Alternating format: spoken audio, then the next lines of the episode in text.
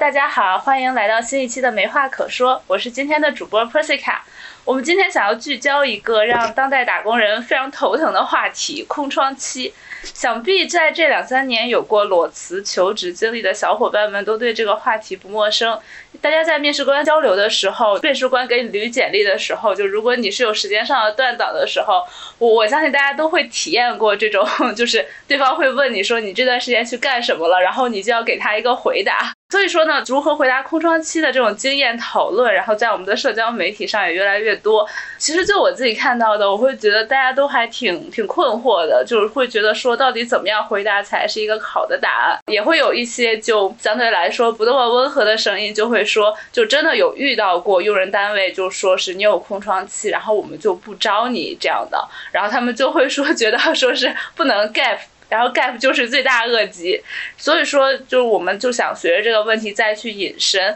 就是想要讨论说空窗期还有就是 gap year 对于职场来说到底意味着什么？然后我们这些苦逼打工人们真的不能够拥有裸辞躺平的自由吗？所以我们这一期就请到了有十年丰富 HR 经验的然然来一起和我们讨论空窗期到底对职场来说意味着什么。那我们先请然然来做个自我介绍。Hello，大家好，大家叫我然然就好，自然的然。其实很高兴能有这次机会跟大家聊天，也非常感谢主播们邀请我来。那我个人呢是有十年的 HR 工作经验，尤其过往一直专注在招聘领域，目前在一家外资，主要做传媒相关的公司负责招聘工作。谢谢然然，就今天其实请然然来也是，就是我们很好奇，就是因为打工人会经常说，就空窗期到底该怎么办，我们应该怎么样来应对面试中被问到这个问题。然后我自己就很好奇，就是说那从公司的招聘方角度，从经验丰富的 HR 的视角来看，就他们。到底是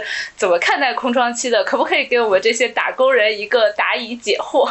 就那那我先来自我介绍一下我自己的空窗经历。就有听过前面几期的小伙伴们应该也知道，我也做过自由职业。然后呢，我迄今为止是有过三份工作，其实 每一份工作都是裸辞。其实每次裸辞的时候，对空窗期的心理压力都很大。再去找工作的时候呢，就因为就也也是会去面很多地方嘛，就也遇到过就。非常非常认真的去捋你的时间线的这种面试官，就他会会问的非常细，就是你有几个月的空窗期，然后就即使是比较短的话，他可能也会就是火眼金睛的就立刻找到，就问说就是你你这个几个月去干什么了？嗯，我自己其实是有一点卷的人，就我不是那种特别能忍受自己就虚度时光的那种，或者说我内心总有一种很很被动的焦虑，就觉得说我我不能是。躺平什么都不干了，所以我自己的求职空窗期大多确实是还在做一些就是跟充电啊，然后跟产出有有关的事情。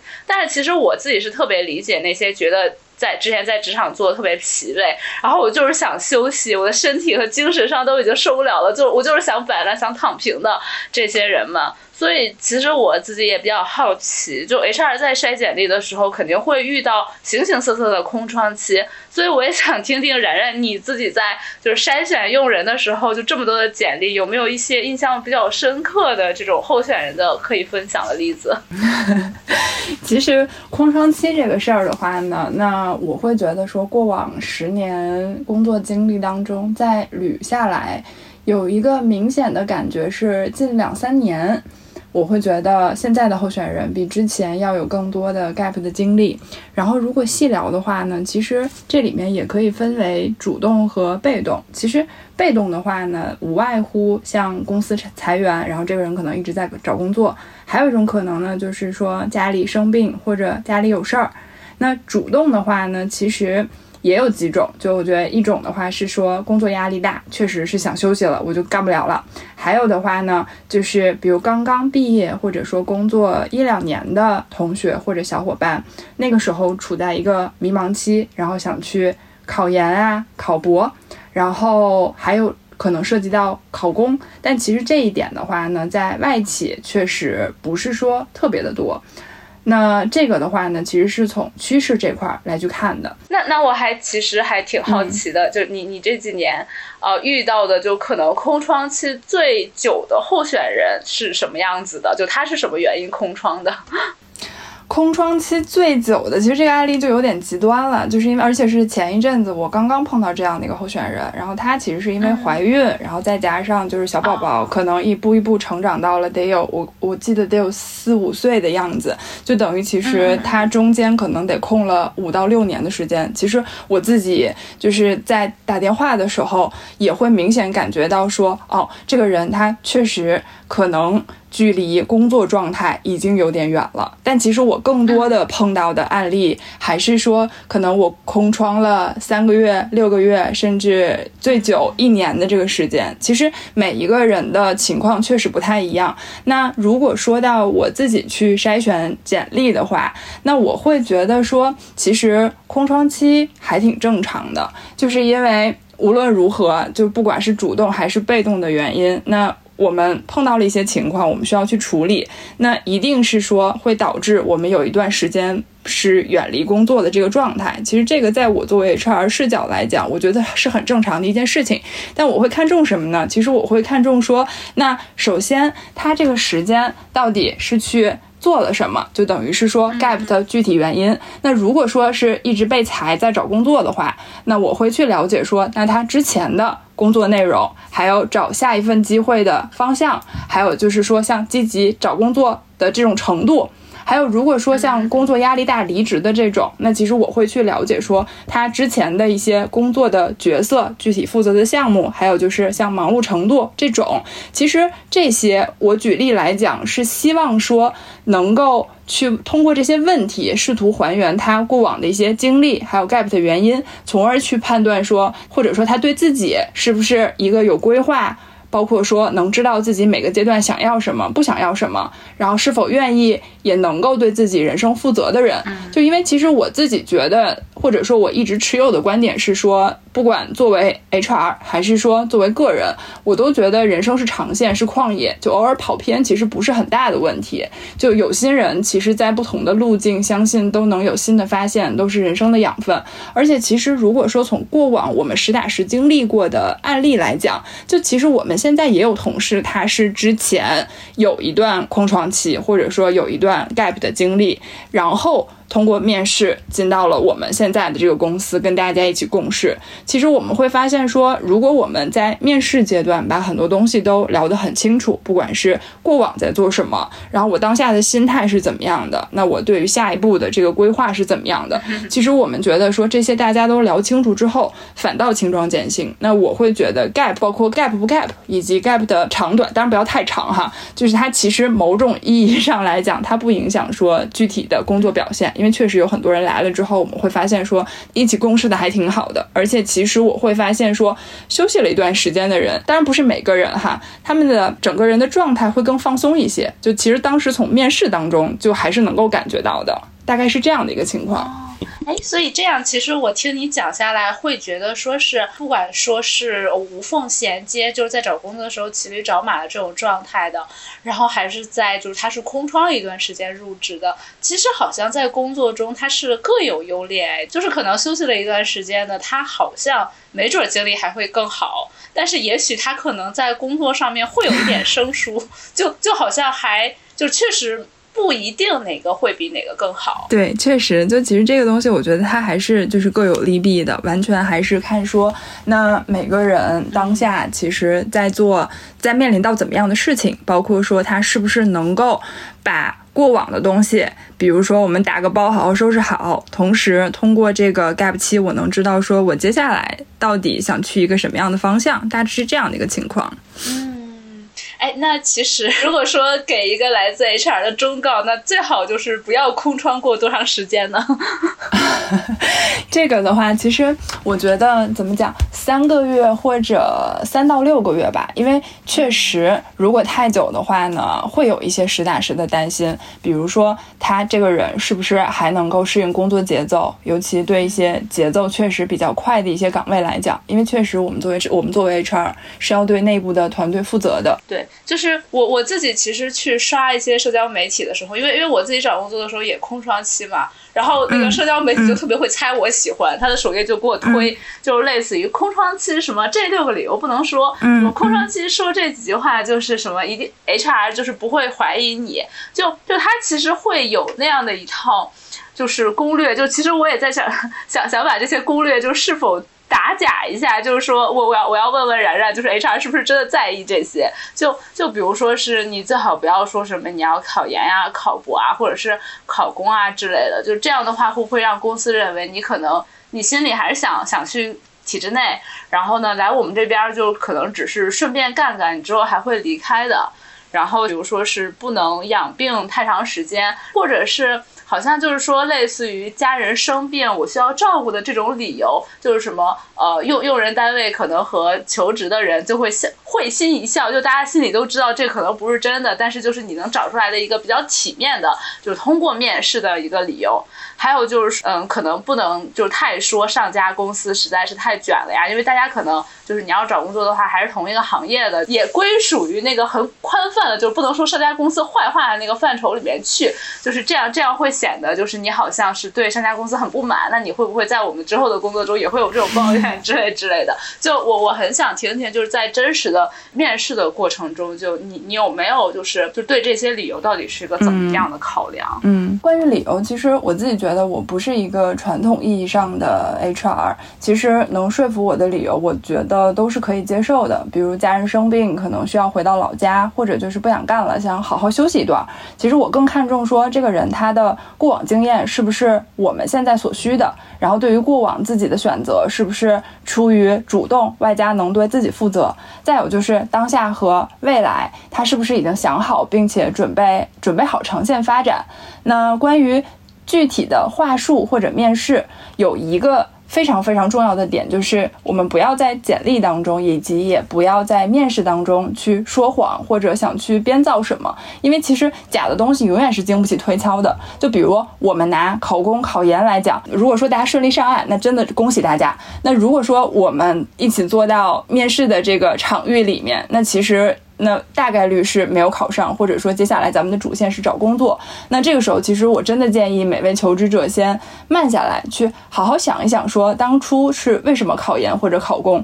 考试之后呢，给自己规划的路径是怎么样的？那是单纯逃避现实，还是说希望通过深造？上岸而获得什么样的经验和技能，或者笼统来讲，就是所谓更稳定的人生。其实我一直觉得，主只要是深思熟虑的决定，就都是值得尝试和付出努力的。那结果虽然重要，但过程也是收获。尤其当我们考研或者考公失利，一定要去好好想一想这段经历我们收获了什么，现在自身有的优势和劣势。接下来想往什么方向走？结合这些再去有方向性的投递简历，可能结果会更好一些。那比如哈，如果说说到生病，那这个其实有会涉及到隐私的部分，我觉得每个人要根据自己的情况再看看，说我舒服。分享到什么程度？这个并不是说我一定要跟 HR 去和盘托出哈。那比如说当时是什么样的一个情况？那现在恢复到了什么程度？同时，我觉得每个人也要好好去想一想，说自己当下的身体状况是完全恢复了，还是说自己也有担心？这些都跟选什么样的工作高度相关。确实是需要说在投简历前，每个人就都想想清楚。这样的话，其实对自己负责，也对对方负责。其实，如果说我们作为招聘的 HR 来讲，对方是不是有备而来，是广撒网，还是说有方向性的投递简历，我们多多少少都是能感知到的。那如果说我们担心的点，比如像稳定性啊，还有像身体状况啊，或者说其他的，都能被解释得很清楚，而且也知道，包括当下和未来，其实我们是有很多相同的想法和预期。那起码说，我个人是很愿意去往下一步推进的。其实我也能理解大家的担心，因为比如说我作为为招聘的同事来讲，其实一方呢是每一位候选人，然后另外一方呢其实是我们业务组的同事。那我其实更多的是作为一个桥梁的角色。那如果说碰到考公、考研的，或者说是家里生病，或者说其他的一些原因 gap 了一段时间的，那其实有的业务组的小伙伴也会去直接就跟我们讲说，哎，那他如果是。考试失利了，那他会不会想去二战？会不会想去三战？其实他们有这些担心，我觉得还挺正常的。因为最最近，其实我们也碰到了这样的这个问题嘛。因为毕竟这个月份其实是说，可能一些成绩会陆续下来，大家可能也要再去给人生去再做打算的时候。那其实我作为中间的桥梁，那像我刚刚说的，其实我会把关于候选人的情况去跟他去问清楚。那其实我会希望说，大家是一个非常真诚，然后非常。去去谨慎的去做很多选择的这样的一个状态。那如果这个人呈现的状态他是能够说服我的，那其实我愿意去把他的情况去跟同事去好好的去沟通。那其实我会希望说能够促成双方的一个接下来沟通的机会，因为其实。不管是考研还是考公还是其他的什么，那它其实都只是人生的一个决定而已。其实我们人生有非常非常非常多的决定，我不能说我因为这一个决定失利了，或者说是我我可能突然后悔了，那作为 HR 就完全把人一巴掌拍死，或者说是完全不给任何机会。其实我觉得这是不公平的。所以其实我会希望说，那作为候选人来讲，其实那他要去好好想想，说我每个决定都是怎么样的。那我作为 HR，尤其是负责招聘的 HR，我会希望说，我尽量是能够以一个包容和开放的心态去做每一件事情，然后去跟每一个人去沟通。那我会尽我所能去看看说，作为中间的一个沟通桥梁，我能够去做一些什么，我能去怎么去促成这个事儿。我觉得大致是这样的一个情况。嗯，哇，其实听完你的介绍，我真的觉得还挺。就是就是突然想说一句，就是可能可能我们非常常说的老话，就是什么每个人可能在他的立场上都有他的理由，但是可能。就是比如说求职者，他可能他有空窗期，然后他他觉得他的空窗期可能是有一些缘故的，他希望公司不要介意这个事情，但是可能作为公司方，就是他出于对他未来的业务，因为我们现在可能讨论的都是社招比较多嘛，就是跟应届毕业生还是不一样，就社招过来，可能他是一个希望你可以就是来做事情的人，而不是说可能还有一个比较比较漫长的一个磨合期之类的，就是大家诉求可能还。不太一样，所以说对空窗对公对于公司来说，就可能确实会对空窗期的候选人会有这部分的担忧。对对。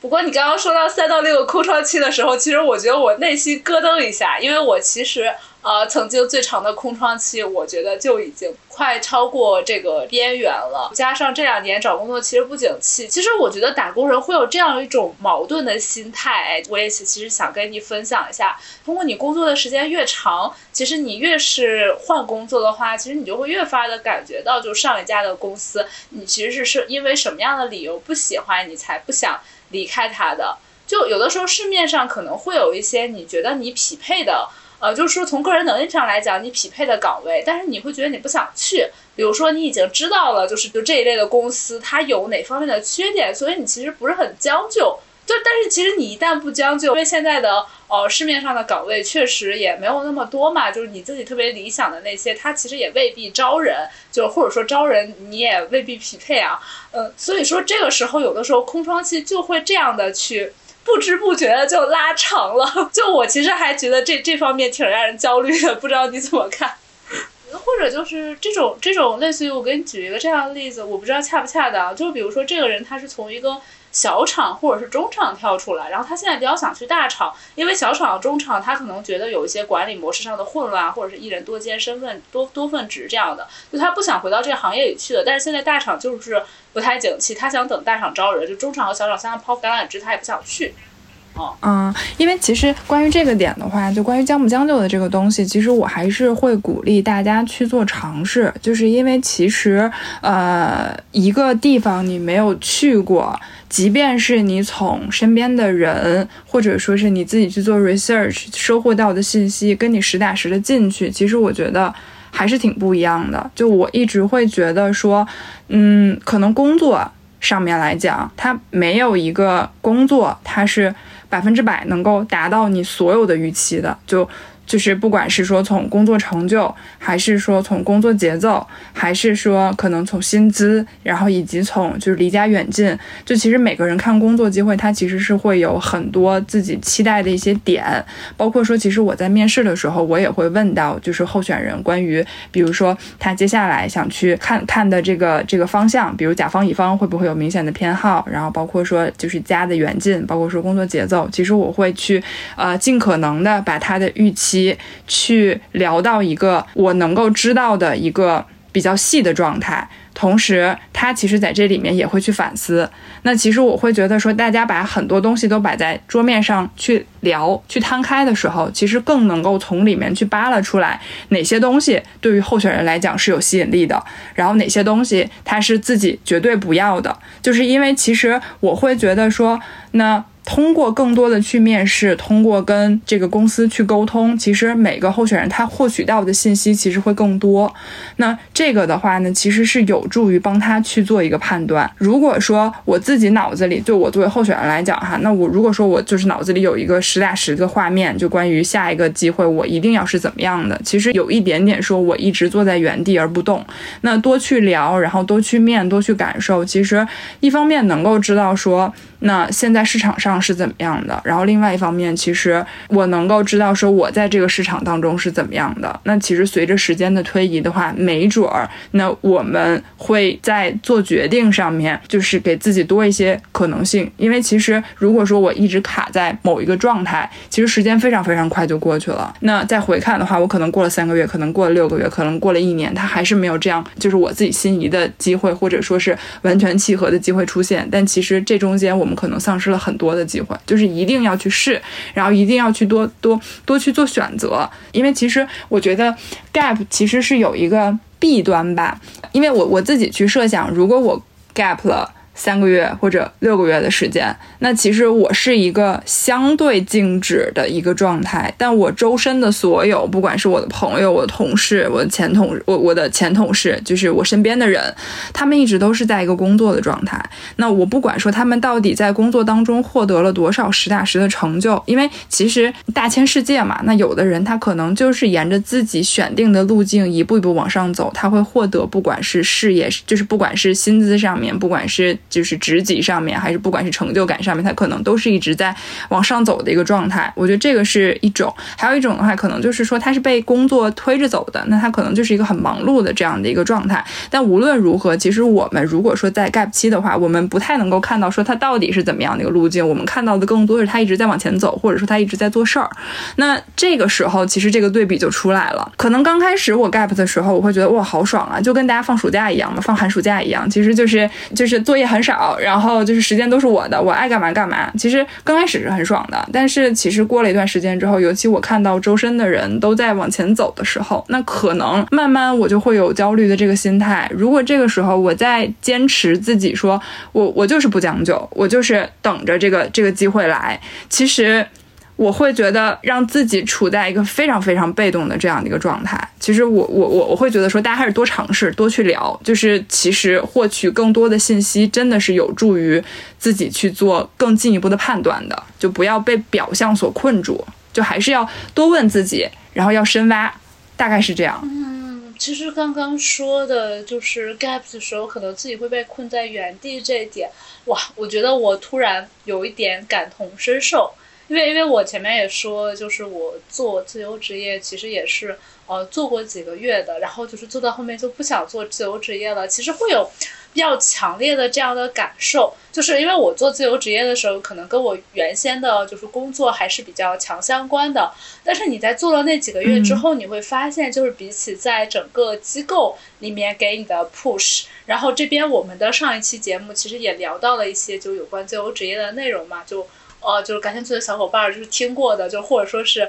呃没听的，就可以去听一下。就是说是那个时候，就是你处在一个非常强的一个，就是需要你自己来自驱力的 状态。就是我我都会觉得，就是做自由职业的时候，有一点点就被周围所发生的事情，就大家所关心的话题所所抛下的感觉。就更何况是如果说是就是空窗期，还不是自由职业的状态的话，就真的会有一点，就我们现在的社会行业变化实在太快了，在这种瞬息莫测中，可能就就一下就被抛下了。嗯，就是这一点可能是如果说是还身在职场的话，就不管是被动还是主动，可能还是能够就是你。你去感受到一些行业和社会变化脉搏的东西。嗯，其实说到自由职业，我真的觉得说自由职业它相较于比如我们去一个企业就职，前者就我是指只有自由职业哈，我一直都觉得它是一个对于人的综合素质要求更高的，就是他其实一方面是自驱力，然后另外一方面其实是执行力。那比如说就拿作家来讲，其实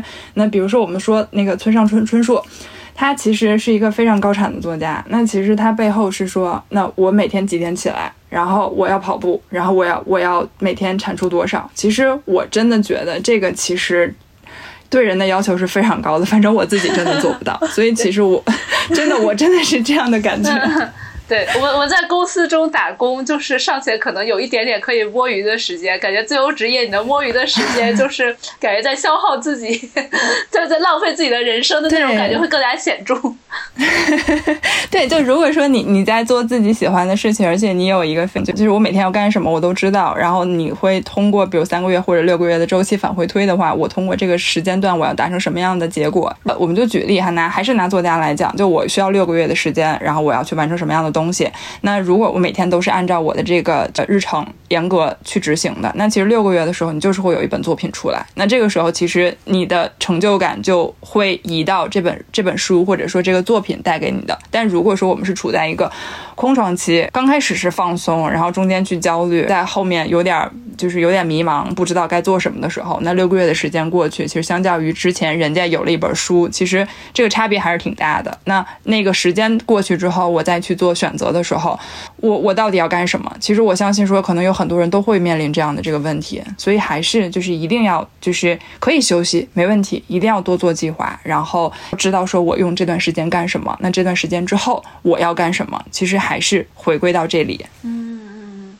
但其实我刚刚也想到了一个问题，哎，就是说我们前面其实说到了，就是关于不能将就和多去了解，呃，就是我自己现在在求职市场上的价值的这个问题。但是如果说是，比如说，呃，我比较开放的心态，然后我去勇于尝试了，然后我可能进入了一个就是。呃，相对来说，可能比自己的求职预期有差距的这样的一个公司，但是因为我比较早想开始工作的话，就可能会有这种情况出现。但是这样的话，会不会有可能，它可能确实不足你的预期，然后又会？比如说，可能我做上几个月就发现，就这里就是真的就是确实是不太满意，然后我又要离职了。但如果说我又只工作了几个月又离职，好像在简历上感觉又要面临另一个问题，就这种太快离职的这种缺陷，就 这要要要怎么办呢？嗯，我觉得我身边确实也有这样的嗯例子，而且可能是比较。嗯，亲密的朋友吧，其实我能理解。就比如说拿三个月来讲，那快进快出，其实在简历上面会是一个硬伤。但我是觉得说，嗯，首先自己一定要去有一个实体的感知，是说这三个月我是不是呃尽力了，就是我是不是在努力完成每一件事情。然后那这里面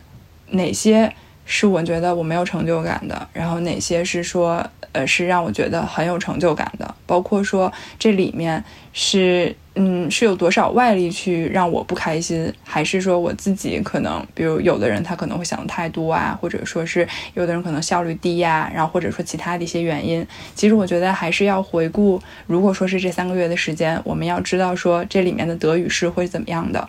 那再接下来的话，那要去想说，我接下来是想去做什么样的方向？那如果说我能清楚我接下来想去什么样的一个方向的话，那在两者结合去看看，说我这三个月是不是能够长远的服务于我未来的长线发展？包括说我这三个月中碰到的一些问题，是不是我觉得通过时间能去磨合？或者说是能去解决掉的，它是一个时间的问题，还是本质这个机会本身的问题？那如果说觉得这个机会确实不是自己想要的，我觉得也不用特别纠结在这个简历上面留了一个三个月的三个月的工作，是不是显得我这个人没有责任心啊？或者说是不是我吃不了苦啊？因为我会觉得说，如果你真的是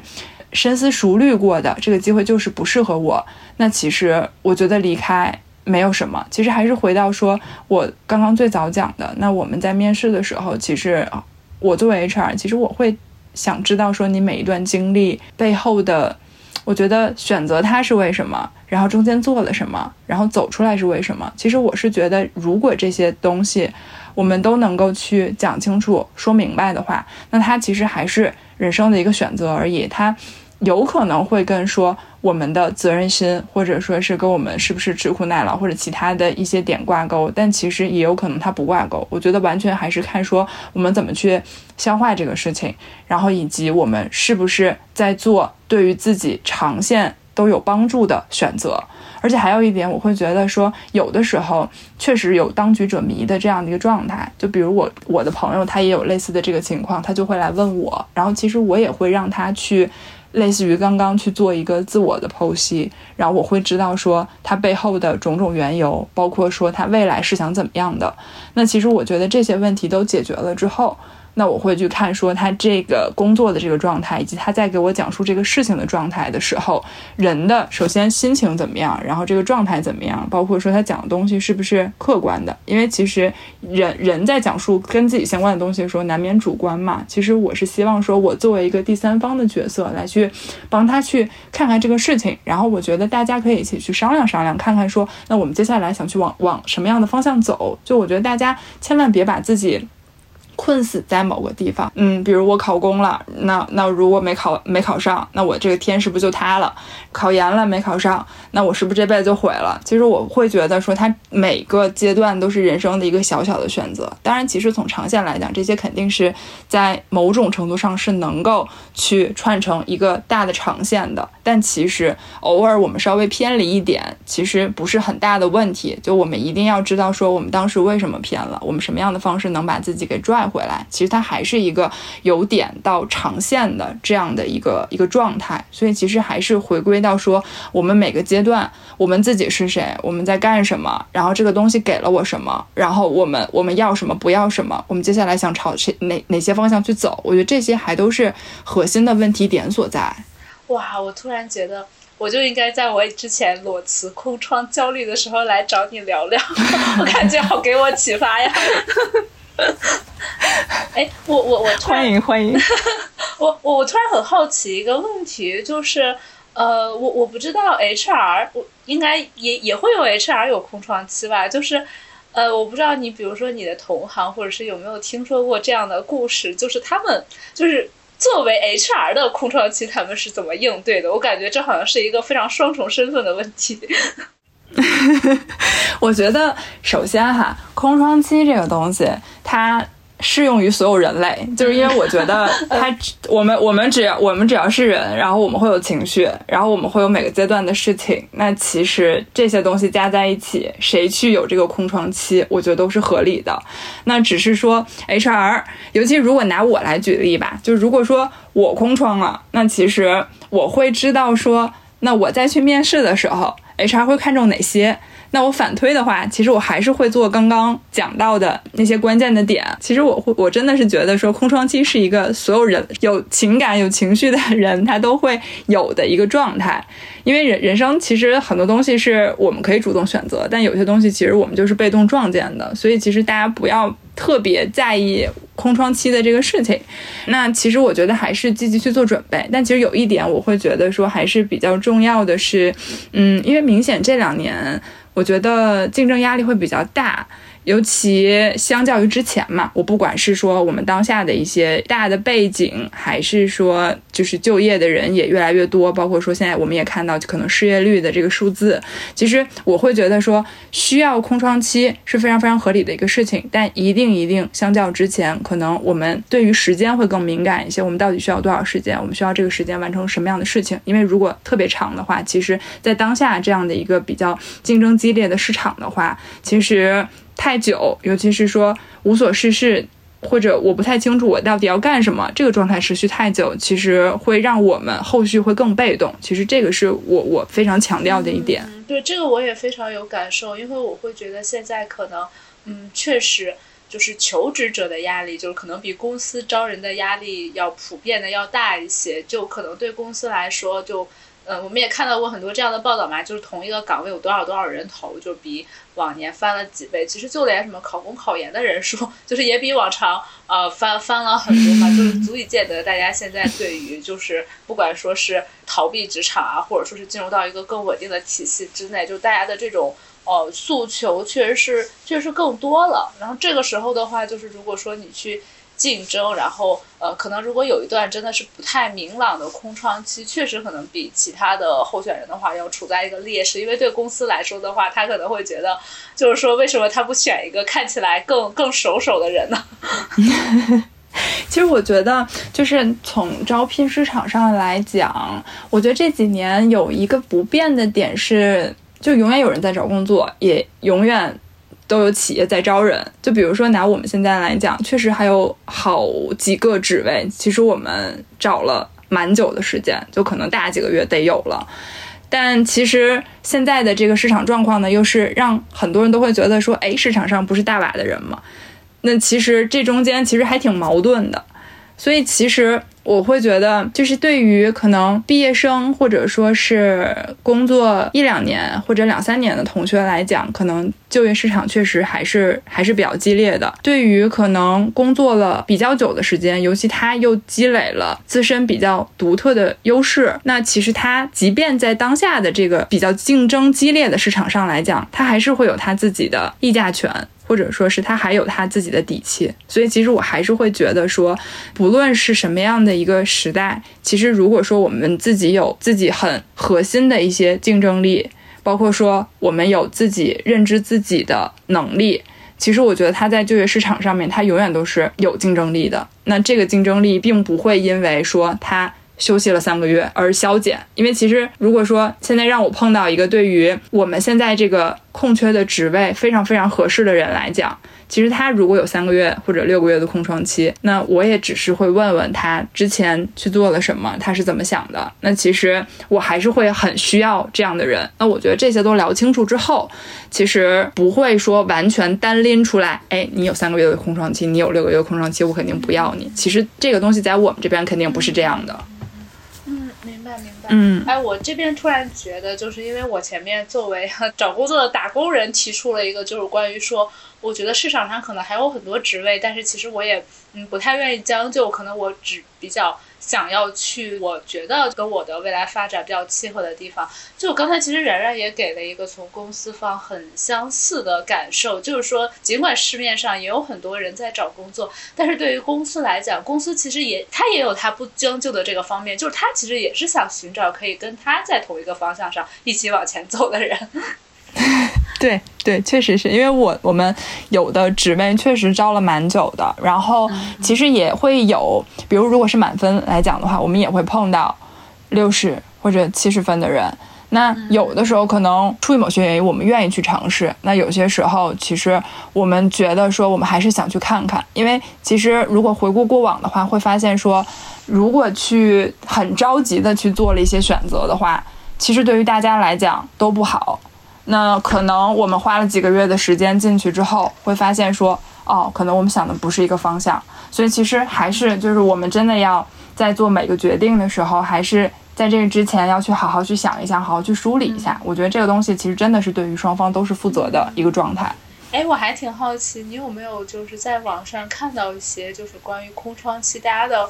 误解或者说是谬误的一些东西，我之前在知乎上面曾经看到过一个什么高赞评论，大概就是说为什么职场上可能公司招聘的时候这么在意空窗期，然后就有人说说什么就是你空窗期太久，说明你其实有不工作的资格，就是公司是没有办法拿捏你的，所以说公司不愿意招这样的人。就是我不知道你有没有看到过一些就是这样的东西，就是。可能它会不会是一种公司招聘中的潜台词？就因为我们现在知道，其实这种职场不平等也是，呃，很大程度上在公司中存在的嘛。就是可能确实会有一种一些打工人被被拿捏的情况。就我我不知道，就这种潜台词会不会有可能嗯，我觉得，嗯，如果要是说我们把很多东西都聊透，就像我刚刚讲的，其实我不会有特别大的担心。但是如果说哈，咱们就假想一个，我就刚拿到一个简历，我还没有跟这个候选人去聊，他已经空了一年的时间了。然后那，我就会觉得说，确实，我我不确定你会不会有这样的感感受哈。他已经空了一年了，那他能在这一年养活自己，那他真的还需要工作吗？嗯嗯，对对，就确实人就是，而且而且就是你可能能真的裸辞之后休息一年的人，就很多人其实裸辞之后也会说嘛，就是说你裸辞可能要做好什么准备，你要先有什么。比如说多长时间不工作的积蓄啊，就之类之类的，就这个可能是一个必必然条件。然后可能，呃，实在是等到我的存款没有了，然后呢，我再去找一份工作什么的。嗯嗯，其实呃，说到这个的话，我会觉得说有一个点很关键，就是呃，讲到空窗期这个，其实。嗯，有些人他可能会比较迷茫吧，那可能不太确定说我接下来要怎么样，我想休息一段。但其实，在这个基础之上呢，我还是建议大家说，我们先去想一想，那我这个空窗期我是要做什么？我不管是单纯的为了休息也好，还是说我想去做什么也好，那时间是怎么样的？同时呢，我得看看说我接下来我我现在比如手里面我现在有多少钱？那我日常的花销是怎么样的？那其实。我会去想说，那让大家把这一段时间好好的去去规划，因为其实。大家随着年龄越来越长，其实我们也是要对自己的人生负责的，已经不是说一个刚刚走出校园的这样的一个状态了。那我会把我的这个时间段去好好规划好，不管是从做事的角度，还是说我从这个金钱能够去支付的这个角度。因为其实我觉得我自己很提倡的一个事情就是经济独立嘛，因为它其实是让你对于自己的人生有很大的掌控权。那我做什么决定，并不需要说别人给我，不管是物质上的支持还是怎么样，尤其物质它其实是一个很实打实的一个方面嘛。那如果说我需要别人养我，或者说怎么样的话，其实我我多多少少还是要考虑别人的一个一个心态，或者说是别人对我的一个预期。那这个时候其实我会觉得可能会更被动，就一定要把这段时间去合理的规划好。那回到比如说简历上面的这个空窗期，刚刚也提到了，那看到这这个意念是不是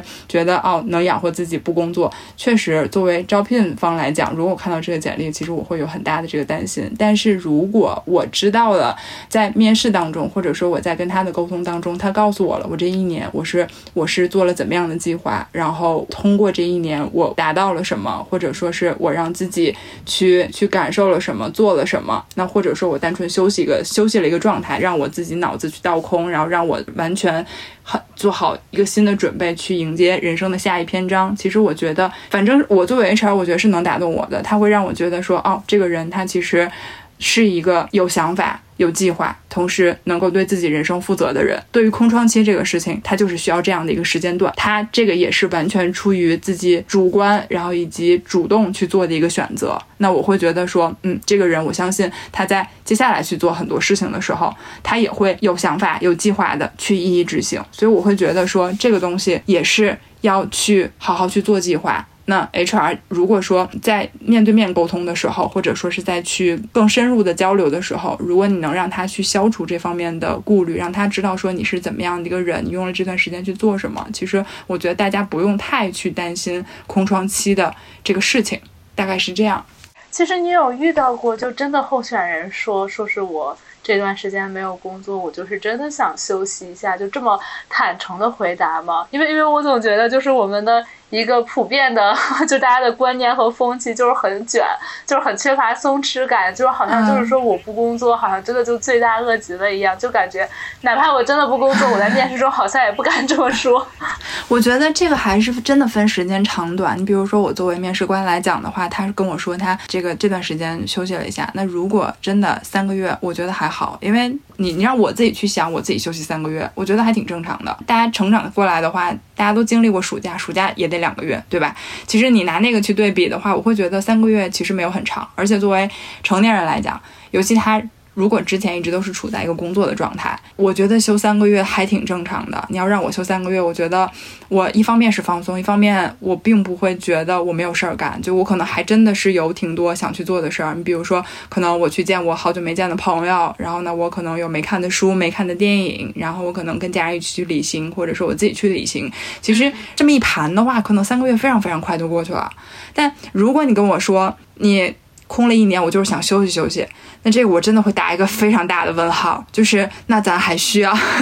那咱还需要工作吗？其实那那你如果说我我 还想刨根问底儿的话，我会觉得说，哎，那为什么就是 会想去休息一年呢？我我试图去问的话，那那三个月或者六个月不够吗？为什么会是一年？那这一年当中你干了什么呢？那如果说这些都经不起推敲的话，其实我会觉得说，我可能就是会觉得，可能有一个标签就打到你身上，你确实不是对于自己很有计划的这样的一个人。那那如果。这个人呈现的是这样一个状态的话，其实我作为 HR 我会蛮担心的，就是因为其实工作当中的话，有很多都是要去团队协作和团队作业的。那每一个人都是某一个大的项目当中很重要的一环，都是一环套一环，我们大家才能够去把这个东西去就像拼图一样去拼好。那如果说你这一块出了什么样的问题，或者你这个环没有套上的话，其实影响还是蛮大的。就其实毕竟我们作为招聘方来讲，确实是需要对内部的。每一位同事，或者说对于这个这个这个公司的运转去负责的。就刚才其实最开始的时候也聊过一个蛮特殊的一个例子，就是说有一位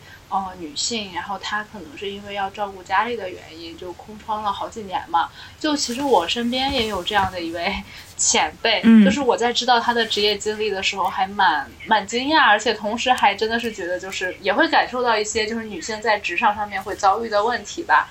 就就其实，如果是真的是这样的情况的话，就我觉得，因为我们我们都是女孩子吧，就是可能也会考虑到，就是说是职场环境可能真的是对于女性生育的一些空窗的一些问题。就如果是。真的是这种的话，就可能会会怎么样去考量它？嗯，怎么讲？就首先呢，因为因为我自己还没有小朋友嘛，所以其实我不能说完全实打实的去感受作为一个就是妈妈吧这样的一个角色，那再去兼顾育儿和工作当中会是一个怎么样的一个状态？如果说因为照顾孩子去有一个空窗期的话，我觉得这个是一个人生的选择，因为毕竟每个人他对于人生的这个优先级其实是不一样的嘛。那如果有这样的一个选择，那我觉得他起码是对于这个。人或者说对于这个家庭来讲，当时是比较合理或者说是最合理的这样的一个选择。那如果说怎么讲呢？我觉得还是得尽早或者说是去提前规划很多东西。就比如，如果是有孩子的这样的一个状态，那比如这个孩子，那我只能是按照我自己的设想来哈。那如果说我有一个小朋友了，那就是如果家里确实人手比较紧缺，或者说我想陪陪伴这个小朋友成长的话，我可能就是有这个几年的时间，我要。就是停下来，以家庭为中心，但我也会去想说，那这个时间是几年呢？这个之后我要去做什么样的决定？我要去做什么样的选择？这个中间我是不是需要去跟这个社会去有一些连接？因为其实如果说从从工作来讲的话，尤其嗯跟妈妈这样的一个角色来去看的吧，那社会大多的担心是他跟社会脱节了。或者说，用人方可能会有这样的一个实打实的担心。那围绕这个担心，我们能做什么？那其实还是我觉得这些是去去延展的。那如果说他就是希望我很快能够回到工作的一个状态，那我觉得那尽可能的，是不是在我。空下来的这个时间去做一些，我不管是 freelancer 啊，还是说我可能能够去做一些力所能及的事情，能够让我去跟这个社会还存在某种连接。当然，这个我觉得还是得回归到每个家庭它具体的情况来去讲，因为毕竟我我觉得我们在这儿可能没有什么立足点，因为毕竟每个人家庭需要解决的问题或者说是面临的困难是不太一样的。但我还是会觉得说，如果我未来还是希望能够回到职场的话，那我自己需要去做什么样的事情？然后包括说，我觉得一方面是自己，一方面就是社会吧。因为我觉得，就可能，嗯，现在来讲，我觉得女性她承担的东西还是很多的。那这个社会可能很多时候也不是说那么的包容。那我觉得，就是很多方都是有很多的。东西可以去做的，那比如说家庭除了母亲的这个角色以外，其他的人是不是也能够去出一些力？然后包括说这个妈妈在回归职场的时候，是不是也要采取一个循序渐进的一个方式？就不要说刚开始就找一个，比如节奏特别特别快的，就是他可能是一步一步稳扎稳打去慢慢走，慢慢找到。就是自己长线想去发展的地方，然后包括说这个社会是不是能够去更包容一些，包括说给可能回归职场的这个妈妈们更多的一些方向和一些选择，因为我觉得说这个整个流程当中，在我目前看来，有很多地方还是没有打通的。对，而且我会觉得说，可能有很多地方是大家真的能够去坐下来，好好去想一想，好好梳理梳理，甚至是就是能够去发力的点。对，这个其实是说，就我自己可能现在的一些实打实的感受，但确实因为我不是一个妈妈的角色，然后呃，很多东西它其实只能是我现在拍脑袋的一个感受。嗯，对对对，就我感觉说到就是可能。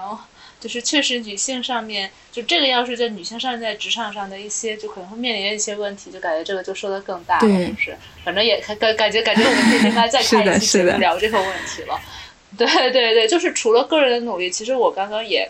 也也想到，就是说是我们现在就会说嘛，就大环境不好，就不要轻易辞职。就是现在的失业率也比较高，因为我们其实也就除了。我们这期其实主要聊的很多都是可能你个人在对自己的负责和规划上可能要做出的一些努力。不过我们其实也知道，可能在一些其他的国家，他们会对就整个国家的这种失业呀，就相当于对他们的这些就是民众在就是因为各种各样的原因就是失去工作之后，怎么样给他们兜底，可能是有一个相对来说更完善的一个系统的。就我们的失业金在这一块儿可能。就是它还是有一个，就就它还是相当于有一些不太一样的，但是但是因为这是一个，就我觉得社会福利保障的问题，可能也不是我们就这样讨论就可以讨论出来的，所以我们更多的还是在说，在这样的一个可能比较严峻的大环境里，那作为个人来说，你怎么样来提高自己，就是来应对这种风险，就至少让你自己不要太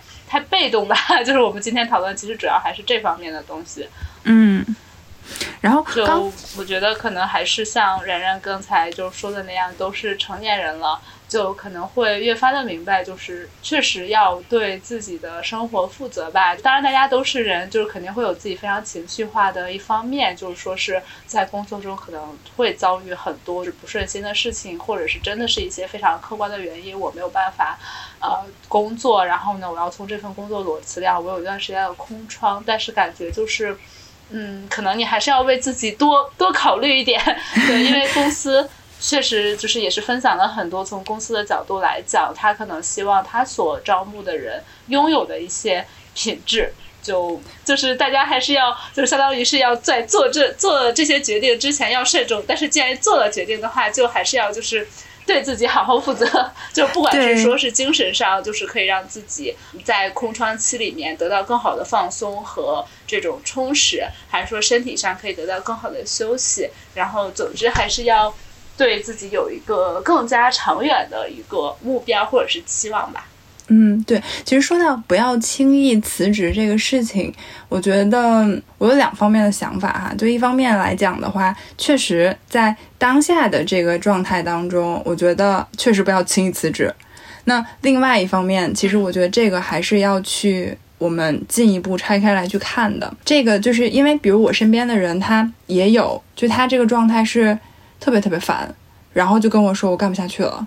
那其实细聊之后呢，我会发现说这里面他每个人的状态也不一样。那有的是环境的问题更大一些，有有的他可能是个人的问题会更大一些。其实如果是环境的话，其实现在我觉得有的企业或者是有的地方确实特别卷，然后有的时候我们是被动的卷到里面的。长此以往的话，有的人他的状态是说，一方面这个企业也不是。就是我想常待的，然后另外一个这个事儿也不是我想我想做的，然后同时可能我的就是休息的时间，可能周六日都被侵蚀了，然后包括说领导也会没有边界的，大晚上十二点或者甚至一两点还在给我发微信，那有的时候可能确实是项目忙季，然后确实我们需要有保持一个很密集的沟通，但有的时候你会发现说，其实有很多情况是可以去避免的。那有很多时间是我可以自己去争来的。那有的人他可能在这个环境里面待的很久了之后，我会发现说他的状态其实是不对的，就他可能对很多东西是提不起来兴趣的。然后包括说，可能你看到他这个这个状态，你也会感觉丧丧的。然后你再去问他的时候，他可能也没有自己太多的这个想法。其实我觉得这个时候，我觉得大家一定要有一个有一个警示，就是说。以一个第三方的角度跳出来看看自己当时的这个状态，是说那那他这个工作是不是已经给我造成了很负面的影响？而且这个负面的影响是说我长线它会对我有有很大的影响，或者说是会让我未来。越来越迷茫，而且整个人的状态会越来越不好。我觉得这个时候你自己一定要意识到，一定一定要尽可能的以一个第三方的视角去回看自己的这个状态，然后那个时候再去看，说我这个工作还是不是真的适合我？那那如果不适合，如果对我现在的这个不好的影响很大的话，那我该去做什么样的一个选择？那如果说这个推导到我自己的这个空窗期的话。那我是不是能够在这个空窗期把我自己的身体恢复好，把我自己好好照顾好？那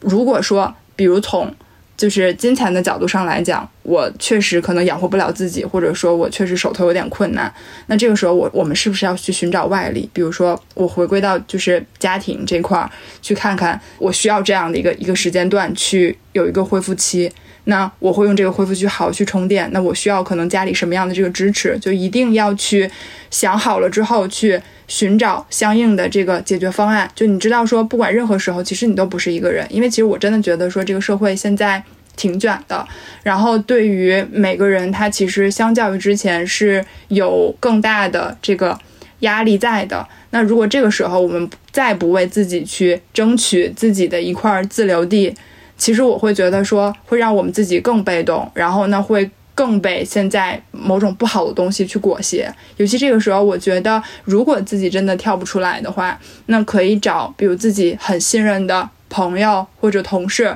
因为其实。都是当局者迷，旁观者清。那你可以听听从他们的视角，他们怎么看你现在的这个状态，怎么看你现在的这个工作。就我觉得思维和思维的互换，其实还是能够去捋顺很多东西的。我觉得这个可能是相对极端的这样的一个状态，但其实在这个状态里，你一定要给自己去设一个底线。就如果说当下的这个状态已经对我的身体或者说是对我的心理造成了。很大的影响，而且可能真的不可逆转的话，其实这个时候我们一定要去知道说，我们什么时候去喊个停，我们是不是要喊个停了？我觉得这种是一种，还有刚刚我讲的一种，他可能是这个人本身他自己。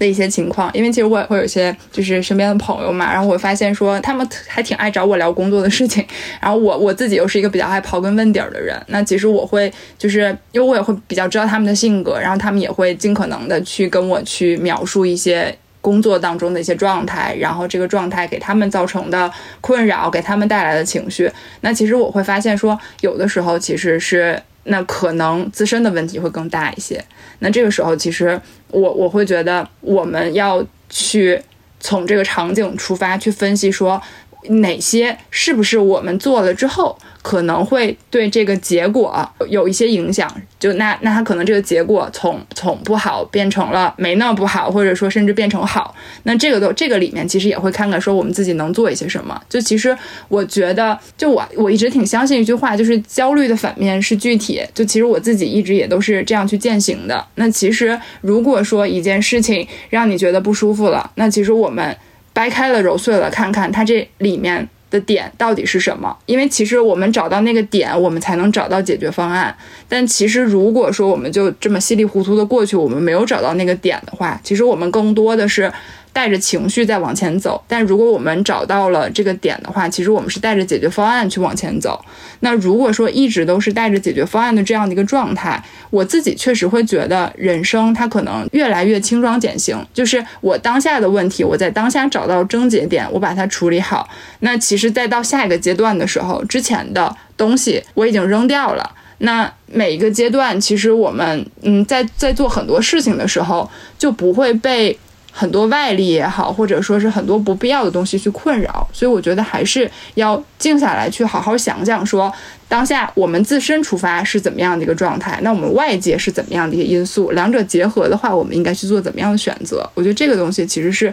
我还挺想去去去分享的吧。我感觉我好感慨，因为因为我真的是在每次裸辞的时候，就是从我在。呃，第一份工作可能裸辞的时候，就是就是在找新的工作的时候，那个过程经历的纠结，我都会在想，就是下一份工作我一定不要裸辞了。结果就是 每一次的下一份工作我都还是裸辞了。但是最后要辞职的时候，我都会变得很纠结，就是我会觉得说我会不会又陷入一个上面那样的轮回里面。但是当我去。就确实是，就是跳出这个情况，就是你自己去评估你在现在这份工作中遇到的问题，就是它对你产生的一些变化，嗯，就是我都会觉得说，我可能确实为了我自己的身心健康着想，我可能不再适合在那边待下去了。然后事实也证明，就是说，如果说你真的经历过一个就是比较全面的这样的一个评估和深思熟虑之后，我觉得我现在回过头去看我每次裸辞就是离开的公司，我都会去觉得说。还是蛮正确的，因为就是他们之后真的会变得越来越，我觉得不适合我的身心健康。对，所以我感觉就真的就是嗯，想清楚很重要。对，我觉得这个时候就快跑，就尤其是他真的对于自己的身心状态都已经产生影响的话，就快跑。然后我自己其实，因为因为我工作这么多年，我不可能没有焦虑期，就每个人都会有，所以这个其实也是，就是 HR 这个工作呢，它跟别的工作也没有什么不太一样的点，不一样的点可能就是他在面试的时候，他可能更能从 HR 心里去去看，说我应该怎么去回答，或者说是我怎么去去尽可能的去周全很多事情。对，那其实我自己有一个很深的感受，是我之前有过几次很焦虑的状态。那那个时候，有的时候是因为压力大，然后有的时候是说我一件事情我找不到解决方案。然后回看的话，其实我很多时候都是坚持下来了。坚持下来之后，我会发现说，哦，这个事情好像就突然变得清晰了。那那个时候我可能需要去做的事情就是，首先我判断说是不是。就是外力导致我我心情不好啊，或者说是其他的一些负面的情绪，那我是不是还能够去去坚持？或者换句话说哈，我辞职的这个心是不是够坚定？那如果够坚定的话，我会觉得说那就去做。但如果说你会去犹豫或者去摇摆这个事情，我会觉得说那可能辞职就不是一个终结的解决方案。那我当时确实也是这样去做的，对我确实犹豫，坚持之后我会发现说好像突然柳暗花明又一村。然后我现在去回看那个时候那个时候的事儿。或者说那个时候的我，我还挺庆幸说，哦，我当时坚持了，坚持把这个事情去做了，而且其实后续的结果也都是好的，然后我自己和别人对我的评价也都是还不错的，所以其实还是要分清楚说什么时候该坚持，什么时候该放弃，尤其是我会觉得说，很多时候就是。你没有想你你不确定说我是不是百分之百就要去做这个决定和选择的时候，那你就先退一步。那那这个时候就是坚持把现在手头的事情做好，你再去看一看。但如果说就不行了，就我就想好了，什么后果我都可以接受了，那就去做。没错没错，就是最后其实我们还是要落到一个要对自己有一个比较清楚，然后比较全面的一个评估上面来。就做事还是 还是不要太冲动。对，毕竟现在。嗯，就是说，还是说我们要对自己的选择来负责任。这样的话，就是其实也对，也是对你自己的人生，还有就是你自己未来想要的东西，然后你自己到底能够走向什么地方。就我我我相信大家应该还是多多少少都会对，就是比如说我今后自己的人生是在向上的发展，就是至少可能嗯，希望比现在更好吧，就是有这样的期待的。然后也希望我们今天的这期播客的内容可以对大家有所启发。而且，因为今天跟我们的然然聊得很开心，如果我们的听众有一些，就比如说将来在求职上以及在职场上，就是说可能会有题，然后觉得跟希望能够听，嗯，从 HR 还有就是从公司方的角度，然后能够来给我们一些示意的话，也欢迎在评论区给我们留言，我们之后还可以再请然然来到我们的播客做客。谢谢。其实我还是有一个自己很深的感受吧，就是我觉得，就人生它确实就是会有一些比较比较被动的时刻，但其实我我自己是一个比较乐观的人，所以我比较相信就是塞翁失马焉知非福。而且其实对于就是空窗期或者说 gap 期来讲的话，我们采取的策略就是要战略上藐视和战术上重视。就我会觉得说，你一定要相信自己，然后相信当下的状态。不会一直持续，然后他，你每个每个选择都只是人生的很小的一段而已。只要想好了，然后只要知道自己要什么了，我们觉得大胆去做就好了。如果需要休息，那我们就休息。然后如果我们想去好好去工作了，那我们就好好去工作。其实人生还挺简单的，就只需要我们去行动起来。那因为时间的限制，然后我们这一期没话可说的节目就到这里了。期待着和大家下一期再见。谢谢大家，谢谢。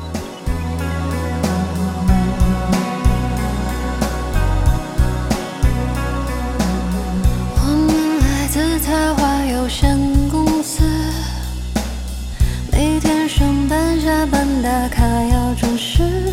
老板承诺年底加薪升职有几个同事又离职？就是这家在花有限公司维系了家的温饱时坐在格子间敲打的手却感觉生命此刻像是静止。也许吧，想多了，谁的理想